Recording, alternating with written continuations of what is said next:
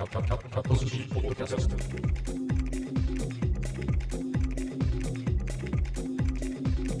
第1105回今日は2024年2月29日木曜日です。間違いじゃないよ。2月29日ね。知ってるとは思いますけど。はい、えー、ウルー年っていうことでね。ウルー年のこの2月に今年がウルー年なのは分かるだから2月29日があるわけででこのウルー年のこの日のことは何て言うんですか？ウルー？ウルーかな？ちょっと、こ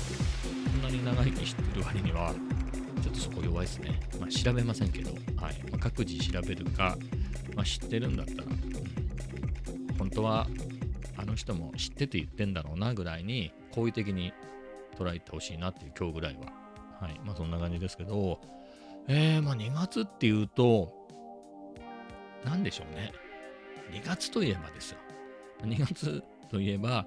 あの、2月も閉まったってことは、ビートも閉まったってことよ。毎日毎日、来る日も来る日も作った、ビート動画みたいな、卒業式みたいな感じだね。あのー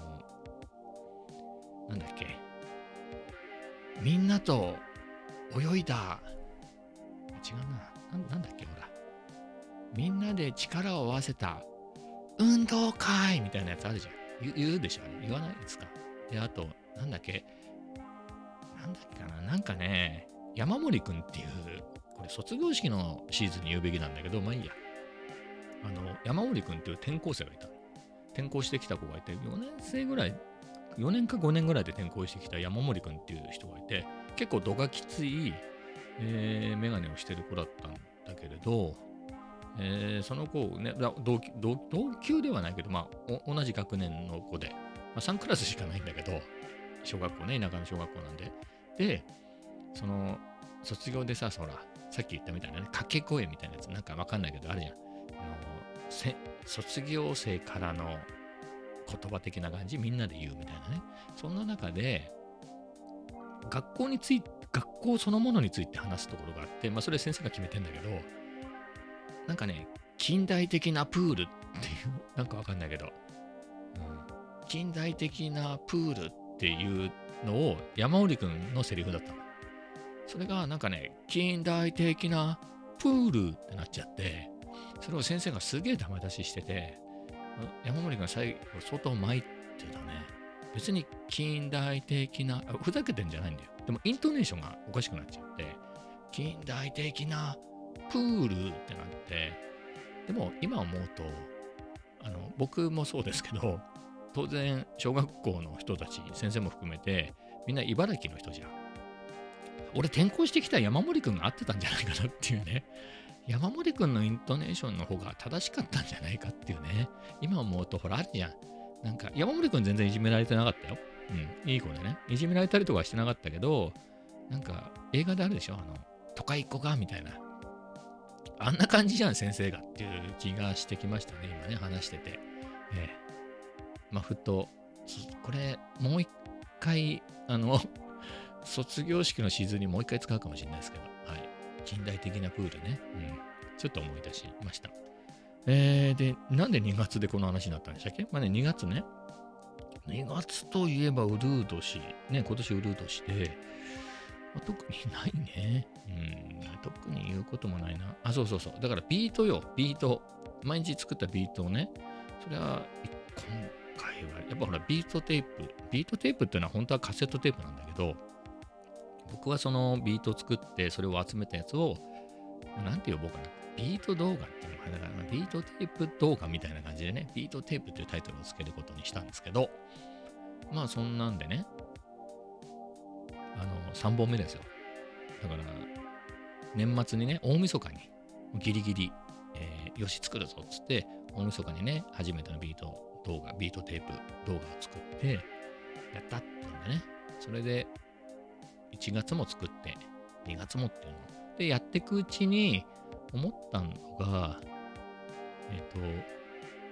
その、ショート動画用に縦で撮るやつと、そうでなく、ビート動画用に横で撮るようになったんですけど、やっぱり1本目、2本目とね、ここ今回3本目っていうところで、ちょっと気づいたのが、あのー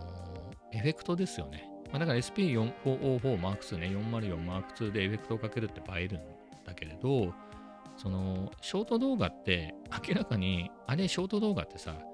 あれながら聞きしながら歩かないでしょ？ショートだから。どんどん見ていくでしょ？スワイプしてって。ってなると、やっぱり、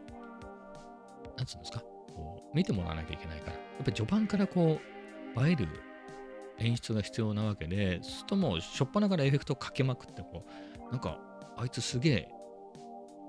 S- SP404 いじってるって感じにした方がいいわけよ。で、一方、あとまあ1分ぐらいでね、だいたい TikTok だと著作権なんか知んないけど、あの、ザルな、違う意味でザルで、あの、全然著作権関係ねえだろってやつでも、何でも著作権で引っかかるっていうね、あれ、犬の鳴き声でも引っかかるんじゃねえかっていうぐらいね、何でも引っかかることが多いんですけど、なので、その場合1分までしか載せられないのよ。まあだから、その1分でね、ロングでも1分だから、その1分経ってから盛り上がっては遅いの。っていうわけで、その後はすぐね、もう1、2秒でスワイプされちゃうから、こうそういうところにこういい感じでね、えー見てもらえるように、えーというような感じで、ショートの縦動画はそういう風にするんですけど、あのーだから横動画っていうのはビートテープね、ロングのビートテープ集用に撮ってるから、それって1時間とかあるわ。今回1時間ちょうど超えて1時間30秒ぐらいあるんですけど、あれずっと俺がそういうパフォーマンスしてるやつをずっと見てるやつはいないと思うんですよ。まあワンチャン、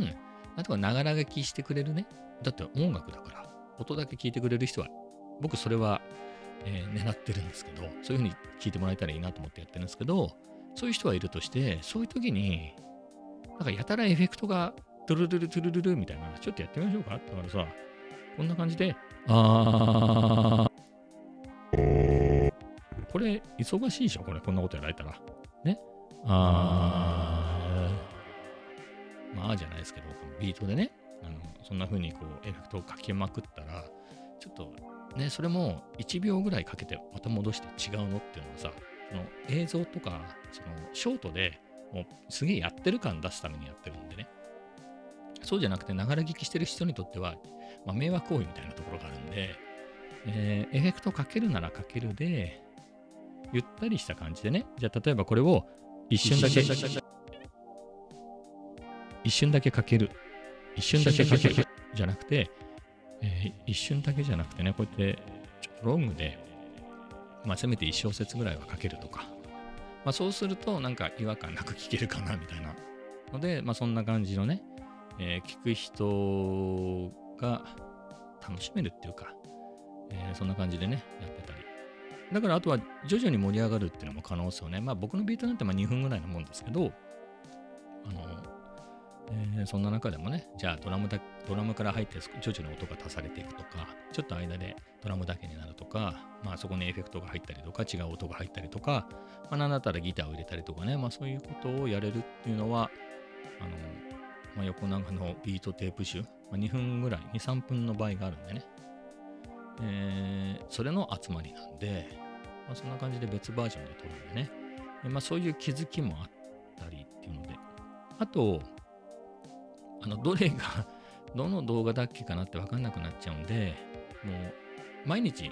と、ショート動画ね、ショート用とそのロング用の2パターン撮るんで、2パターンを何回も撮り直すんですけど、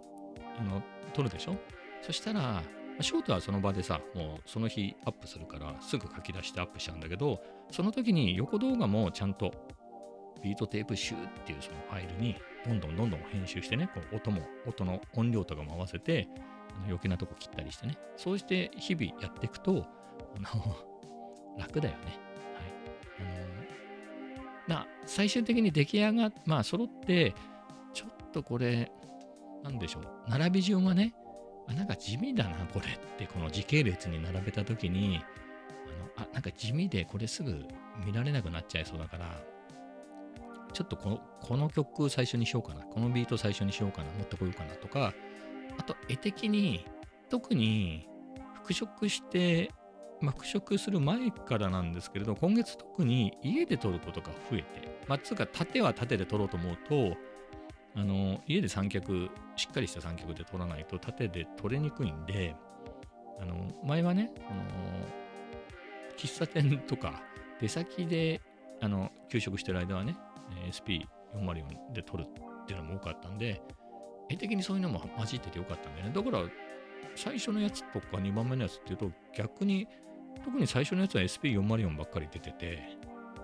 2本目もやっぱ多かったよねで3本目は今回のやつは MPC が多いですね MPC が出てくるのやつがほとんどでまあ一部 SP だけってやつが混じっててえー、 Logic Proでやったやつまで入ってきてるっていうところですかね今はねうんまあ Logic Pro のやつは今回2本かな。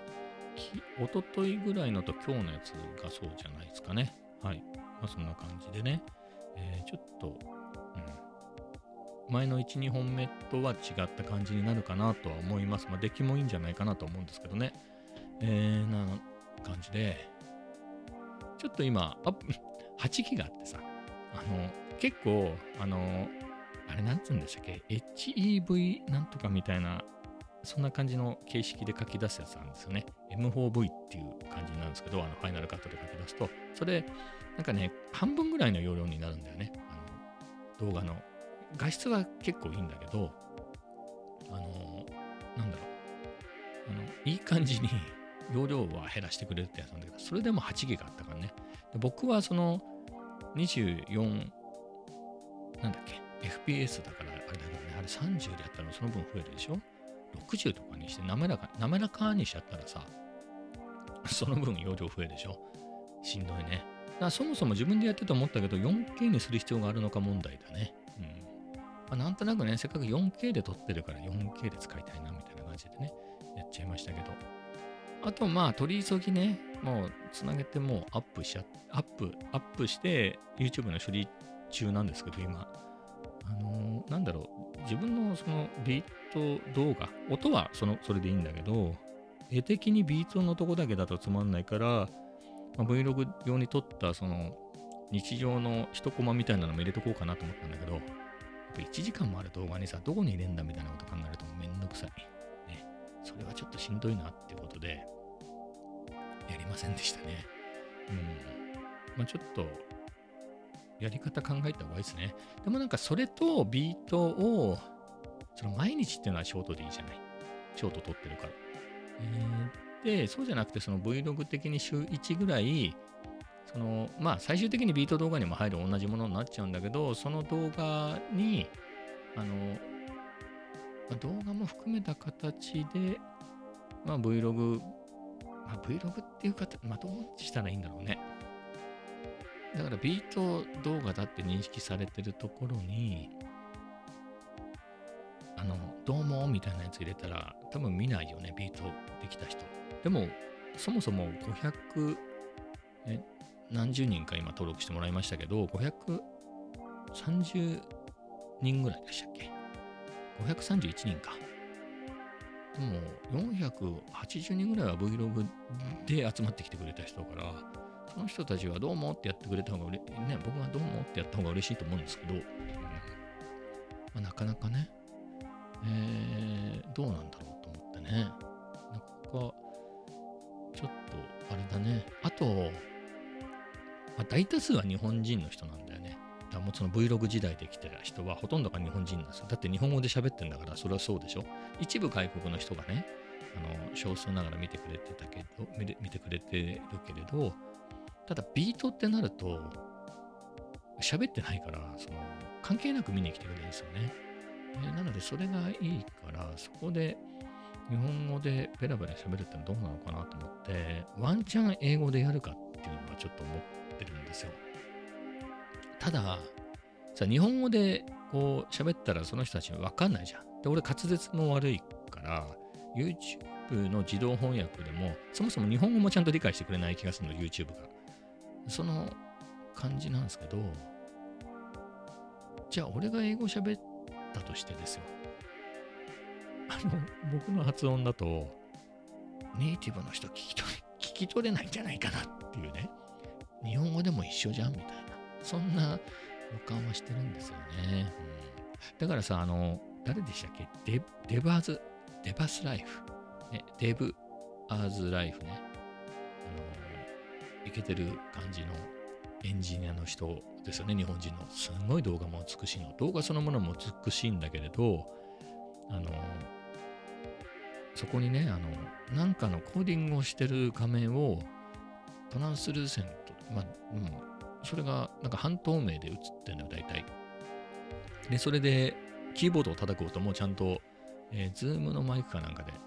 あの撮ってて、それもいい音で入ってんのよ、カタカタカタカタって、そういうさ、いいキーボードでさ、あのメカニカルキーボードのね、いいやつでやってるから、すごい、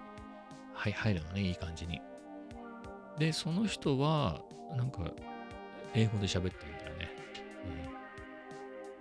うん、でも、僕と違って、はるかに発音もいいの。その、いかにも、バイリンギャルみたいな80年代そんな感じの発音ではないけれどでも俺よりはしっかりあのちゃんとやってんなっやってんなっていう感じの人で海外の人のコメントもバンバンついてるから、うん、あれだね、えー、だ僕もちょっと下手でも頑張ってワンちょっとワンチャン一回試してみた方がいいのかね。うん。ちょっとそこ悩んでるんですよね。普通に日本語でやっちゃってもいいのか。うん、だからビート動画が中心でね、毎日ビートのショート動画も上げてて、ビートテープも上げてて、まあ、Vlog 今月1本しか上げてないから、そんぐらいで、そのペースで、たまに日本語で出てきて、その中に、その SP とかね、あの、ああいうの、普段ってもう完成したやつだよね。それを聞かせてる感じですかね。完成してるとか、リアルタイムで完成させてるところを見せるだけだけど、まあ、作ってる途中みたいなところも入れてったら、まあ、それも見てくれるのかなとかね。えー、まあ、自分も記録として、あの喫茶店だったりね、あとは食べたものとかね、チャトラッチとか、久しぶりだね、チャトラッチ。あのー、この間行ったんだけど、いなかったね。お留守でしたね。うん、そんな感じなんで、まあそういう風景もね、結構撮ってんだけどな。Vlog と作らなきゃって、撮ってはいるの。だから Vlog にしなきゃしなきゃと思ってるうちに、1ヶ月経って、ビートテープ集ね、ビート動画1ヶ月分ができてしまったっていうところですね。困ったっていうところで。はい、まあまあそんな感じなんですけれど、まあまだ公開はしてないですから、ね、これいつ公開しようかね。まあ地味に公開しようで、多分、えー、動き出すのって公開直後じゃないんだよね、多分。これって多分、海外が週末に入ったタイミングなんで、日本時間の土曜日の昼とかぐらいから動き出して、週末動き出すのかなって、前の動画がそうだったんですね。そのぐらいからこうバーッとビューが伸びて、えー、だったので、うん、そんな感じなのかなっていう。まあ、ただ、あれってどうなんだろうね。その、スタートダッシュにかけるみたいなのがいいのかね。うん、ちょっとそこもよくわかんないんだよな。うん、結構ね、そのビートテープ、1本目も良かったんだけど、2本目がすごく、2本目はね、すごく伸びたんで、えー、3本目さらにダッシュしたいなっていうところがあるんでね。うん。ちょっと悩みですけれど、あの、サムネも作っといたんで、まあそれこれでいいかなっていう気もするけど、もうちょっと違うバージョンを作った方がいいのかとか、まあ、そこも悩みだったりして、うん、うだうだと。で、明日金曜日でしょ？だ今、多分夜中、なんかね、あと3時間とか出てんね、これ。処理終わるまで。えー、しかもそこで著作権がうんぬんとか出たら、あの、多分スプライスとか、あとは Apple Loops とか使ってるから、まあ、それで異議申し立てすればいいんだけど、今回ね、結構何曲かオリジナルのメロディーも混ざってるから、そこで、あの、著作権って言われたらね、あの、似てる可能性あるよね。俺が思いつくメロディーなんてさ、単純なやつだから。だからそこら辺の、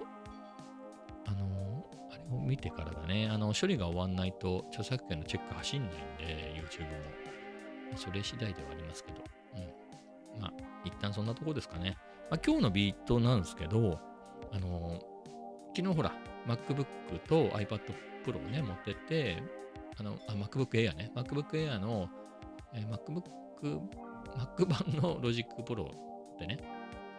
ビート作ったんですよね。で、それ、ああ、でもこれパターンいろいろ変えるのに、ライブループスでやった方がいいなと思って、ライブループスにしたんですよね。で、ライブループスにしたんであれば、これローンチパッドを使うと、あれピカピカ光るから、あれでこのエイブルトンみたいにこう、あのリアルタイムでパフォーマンスをするといいんじゃないかなと思って、それ用にね、えーライブループス作って、えそれで、ライブ、それもさ、大してその音入れてなかったから、あのループをね、映えないんだあれ光った時に、ループが入ってないと。ループが入ってるところが光ってるから、もう一生懸命ループ増やして、うん。使わないかもしれないループも入れたりなんかしてね、そこそこ映えるようにして、うん。まあ、それで、えー SP404 でエフェクトかけてってやろうと思って、そしたらすごい罠があって、SP と Mac は USB-C でつながってるのね。で、USB-C から入ってきた音はエフェクトかかんないんだよね。だから USB-C で入ってきた、Mac から入ってきた音を、えーパッドでサンプリングするとかはできるの。あ自分でも SP につないだヘッドホンからそのパソコンの音は聞こえてるし、それをサンプリングすることもできるんだけど、エフェクトはかけられないんだよね、その時リアルタイムに。やっぱオーディオで入ってきたやつしかかけられない、どうやらかけられないようなんで、なんか他にやり方があるのかもしれないですけど、ちょっとわかんなかったんで、あの、オーディオ、ヘッドホンジャックから、あの、あのあの 3.5mm のステレオからモノラルのポン標準ジャック2本にするケーブル2本持ってるんで、だからそれを SP404 に入れて、そこでいつも通りエフェクトをかける。まあ MPC とやってるような感じだよね。そんな感じでかけてやりましたね。はい。えー、そんな感じで。まあでもね、面白かった。あ、見ててもね、よかった。あの、あ、だから、 Launchpad X って言うんですけど、 Novation のね。それは、2020年の12月に買ったんですよ。だから僕、2020年の4月に動画を作り始めて、ロジックもその時に体験版を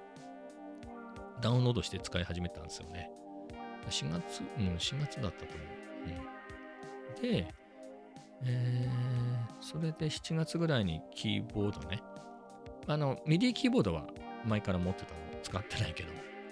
で、それでかいんで、なんかあのボタンがいっぱいついてるやつがいいなと思って、パッドがついてるやつで、 Novation の Launchkey Mini Mark 3ってやつを7月に買って、まあ、大して使い方もわからず、使い方もわからずっていうか、あれ、 Ableton 用になってるからね、 Novation の製品って。なので、あの、あんまり、こう、いい感じに使えずに、あとそもそも弾けないし、大して。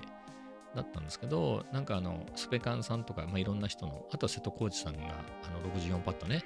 だから、 Launchpad X も、瀬戸さんのレビューを見たんじゃないかな。っていうか、それでいろいろ調べたら瀬戸さんが出てきたって感じだね、逆に。えーで、あ、それで、ローンチパッド X いいなと思って、あの頃2万ちょっとぐらいだったんだよね。で、それをヨドバシで買って、会社に行くついでに買って、それで最初フィンガードラムっていうのを始めたんですけど、うん。まあ、みたいなね。で、ああ、これでライブループスをこうやってやるんだっての分かったけど、あんまりピンとこなくてね。うん。BGM を作るっていう発想だから、なんかここに入れたやつやるより、なんかあの普通の Live Loops じゃない、普通のあのタイムラインがあるような、あっちで作ってった方がなんかやりやすいんじゃないかなっていう感じだったのね。だけど今、散々、まあ、ビートテープ集も3本目っていうことで、そういう中であの MPC を叩いたり、SP を叩いたり、あと SP で、まあ、MPC も両方ですけど、それでエフェクトかけながらみたいなののパフォーマンス動画みたいなのを撮るようになってみると、いいね。ライブループスでさ、あのローンチパッド X でさ、これ、次これ、みたいな感じでね、こうしてって、あの、なるじゃない？あれも、非常に使えるなっところで、なんか、随分何年もかかっちゃったね。そう気づくのに。気づくのにかかっちゃって、その頃、最初パフォーマンスリアルタイムでそういうのをやって動画で撮るって発想がなかったから、ね、今、ちょっといろいろなものがつながったかなっていう感じですね。あーっていうね。これで、ローンチパッドもいけるなっていう。楽しいな。あそこでいくとね、ちょっと上を見たらキリがないんだけど、ローンチパッドプロってやつのが使いやすいね。そういうやり方だと。ローンチパッド X は、パッドは64個あって、それ以外のボタンもついてんだけど、あのーなんだろう、ループのグリッドごとになんか再生するやつとかが、なんかちょっと足りない気がしたんだよね。あの、ローンチパッドプロよりは少なくて、再生ボタンとかいろんなやつが、やっぱ X のが多いんだよね。だから、あ、X じゃない、ローンチパッドプロのが多いんだよね。でもそこまでではないからね。エイブルトンバリバリの人みたいな感じでやってるわけじゃないから、まあ、ローンチパッド X でまあ足りるだろうなと。うん、なので、なんでしょう、まあ、SP なのが出先の話ね。だからね、ライブ2はでかすぎるし、まあ、そもそも持ってないし、14万ぐらいかかるし、で、MPC-1 はちょっと持っていけない大きさではないけど、電源ないしみたいな、えー、そんな困った問題があって、まあ、外で SP がやっぱりなみたいな話だったんだけど、まあ、iPad にせよ、あの、Mac にせよね、持ち歩けるよね、iPad と MacBook Air はね、両方一度に。えー、なので、それで持ってってね、それでライブループ2にね、いろいろなやつ、ビートそれでビート作って、それでパフォーマンス動画のその元ネタ作るみたいなのもできるから、非常にやりやすいね。まあ、SP は全然面白いから、これはこれでやるっていう日もあっていいんだけど、そうじゃなくてね、あのまあ、まあ勉強しようみたいな感じで、まあ、Mac かどっちかだけ持ってった、もしくは両方持ってったっていう時に、ビートも作ろうかなみたいなことは、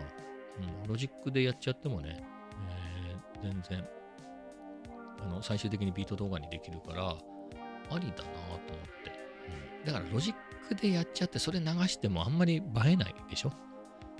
ね、映えないよね。せめて SP に突っ込んで、それでエフェクトをかけないと絵にならないんだけど、 Launchpadも使うとね、えー、非常にこのパッ64パッドがピカピカ光り、そして SP でエフェクトかけながら、なんかいいなと思って、はい。まあそんな感じでございますね。で、まあ、ローンチパッド X なんだけど、そんなわけで久々使ってみたら、なんかね、結構いいよ。パッドがね、いい。あの、サラサラすんだよね。あの、すげえサラサラ素材なの、あの、ローンチパッドのパッドが。で、MPC とかって、あんまりサラサラはしてないんだよね。まあ、滑らないって意味ではいいんだけど、でもじゃあ、ローンチパッド X で、あパッドが滑って叩き損ねたみたいなことはないわけ。何かっていうと、あの、なんつうのかな、前、ローンチパッド X だけを使ってた時が、ダブルトリガーとかが結構多かったんだけど、今日それで叩いてみたら、全然起きないの。まあ多分僕が SP にせよ、MPC にせよ、結構その叩いてるから、叩き慣れたんだろうね。フィンガードラムの基礎的なところしかやってないですけど、そういうのも慣れたんだなと思って。うん。それで、MPC だとダブルトリガー起きたりするけれど、SP でも、今は僕がやる分には起きないですね。うん。まあ、ただ使い方もあれなんだよな。あの、あの、いわゆるスペカンさん、スペカンメソッドでのこう16パッドに全部ドラムを割り当てて、こう、バシバシ叩くっていうのじゃないから、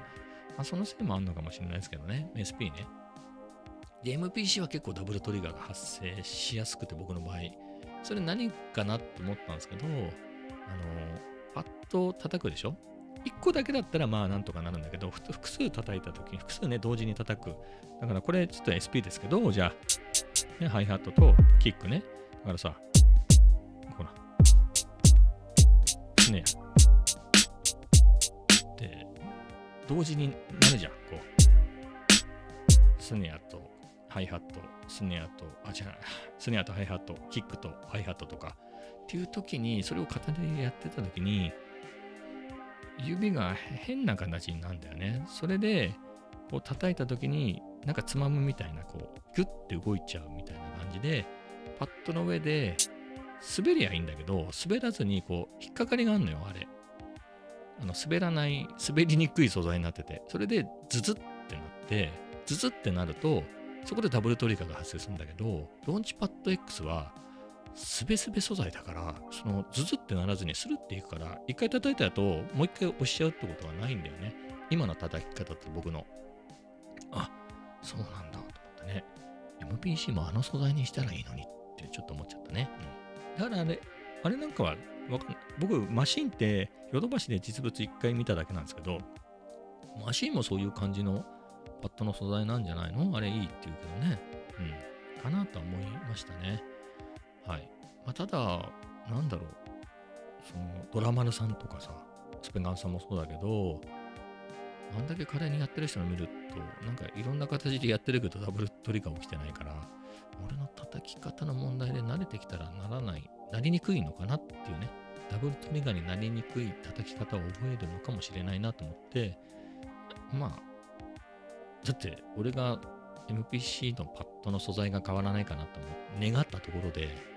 今持ってる MPC-1 のパッドは変わらないし、次の MPC のね、パッドがそれに変わるかっつったら、やっぱり MPC のあのパッドがいいっていう人多いでしょ。うん。みんながフィンガードラムするわけじゃないしね。僕もそんなにしてないし。考えると、うん、まあ、まあ、ローンチパッドはあれあれはあれですごくいいなと思ったけど、まあ MPC はね、MPC であれで叩けるように練習した方がいいのかなっていう、そんなことを思いつつ、でもね、だからその4年、3年半、3年ちょっとか、2020年のね、12月に買ったから、良さが分かってきたね、ローンチパッド。あと、ロジックのライブループスのかかるね、時間が。はい。まあ、そんな感じで、えー、まあね、いろいろ散財していますけれど、そのおかげでね、で、もう一個ね、最後に行きますけど、あの、SP404 Mark II ね、結構カスタムできて、あの、フェイスプレートをね、取り替えられるとか、フェイスプレートに、あの、スキンをね、カスタムのスキンを貼れるみたいなのはあるんですけど、それ以外に、あの、起動した時にね、あの、なんだかな、SP404 っていうのが字が最初に出て、その後、えっ、と、マーク2って出て、それで最後にローランドってカタカナで出るんじゃなかったかな。もう一個ひょっとしたら英語で出るのかもしれないけど、まあみたいな、えー起動画面があったり、あとはスクリーンセーバーオンにしてると、なんだかまあ何種類か選べるんですけど、そういうスクリーンセーバーがね、その設定した時間何も触ってないと動くんですけど、それをオリジナルのやつを設定できるっていう機能があって、で、それやってみたいなと思ってたんだけど、あの、まあ、あの、白黒、だ1ビットね1、1ビットだね。だから1か0か。あの、っていう画像にしなきゃいけないしで、まあ、ドット絵描くのめんどくせえなみたいなところがあってやってなかったんですけど、やっぱりちゃんとドット絵描くなら描きたいんで、僕も。えーだったんですけど、まあ、いよいよやりたいなと思って、あの、フォトショーでやっててね、えー今日作ったんですけど、いいね。非常にいい感じのができまして、あの僕のトレードマークのね、アイコンで使ってる豚ちゃんをドット絵で描いて、えーそれが3つ並べて、あとは上にローランド、そして下に SP404 Mark II っていう字を入れてね、えーそんな感じにしたんですけど、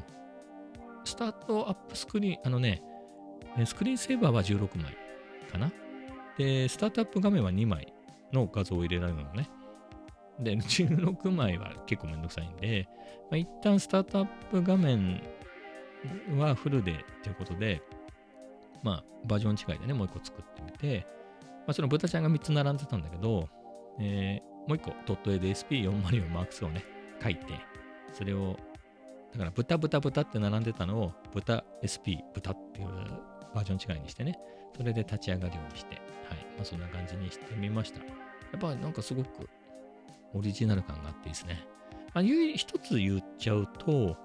これね、作るときにプロジェクトをまず書き出すのよ。そうすると、プロジェクトファイル SD にね、書き出した、その中にフォルダで、ピクチャーっていうフォルダが作られるから、そこに、まあ、起動画面だったら、スタートアップ1みたいな、スタートアップアンダーバー 1.bmp、まあ、ビットマップ形式のファイルね、でやんなきゃいけなくて、それも24ビットか、16ビットがダメだったんだな。24ビットとあと何何ビットってやれ、32ビットか。で書き出せみたいなやつでね、えーなってて、えーあとはスあのスクリーンセーバーはスクリーンセーバーアンダースコア1から16までの数字を入れて .bmp にするっていうのをね。まあ、そのそういう、そういうふうに作った。で、横128、縦64ドットのファイルじゃないといけないんですけど、まあ、それを書いてね、えー作って入れておいてあげると自動で読み込むんですけど、プロジェクトごとなんで、えー SP はプロジェクト16個作れるんで、そうなるとプロジェクトごとにそれやんないといけないね。うんまあ、僕も今ね、プロジェクト13個ぐらいまで使っちゃってるんで、えー一旦書き出したのが1、1はあのストックで入ってたやつをそのままなんで、それを一回もう一回書き出し書き出して、そこに入れて、ちょっと試しておーって感じで楽しんでるんですけど、まあ、今13使ってるからね、まあ、これからプロジェクト作るときにはまたそれをどんどん入れてって、やろうかなと。はい。オリジナル感があって、まあこれもちょこちょこね、えーオリジナルの、えードット絵のやつを入れていこうかなと、スクリーン、ね、スクリーンセーバーにせよ、やっていこうかなと思います。やっぱこういう時にさ、ドット絵描けるってのはいいね。僕結構ドット絵ハマった時期があって、あのー結構うまいんですよ。自分で言うけど。だからそれこそ8ビットパソコンの頃にね、あの、PS、PCG か、プログラマブルキャラクタージェネレーターなんて機能があって、セガの SC3000 とか、MSX にもあったね。あとは、えっ、と、X1 とかね、シャープの X1 僕も持ってましたけど、まあああいうのにあって、それで結構、ドット絵ね、えー書いてたんで、その頃から。まあ、あとは、フォトショップでも書いてたりね、仕事でも書いてたりしたんで、えーうん、ちょっと昔撮ったなんとかってやつだね。はい、それで、あの、やっといてよかったなっていう感じですね。まあ、そんな感じで、えーまたまた、この辺のね、カスタムをしていこうかなと思います。まあ、そんなところですかね。はい。じゃあ、それではまた明日。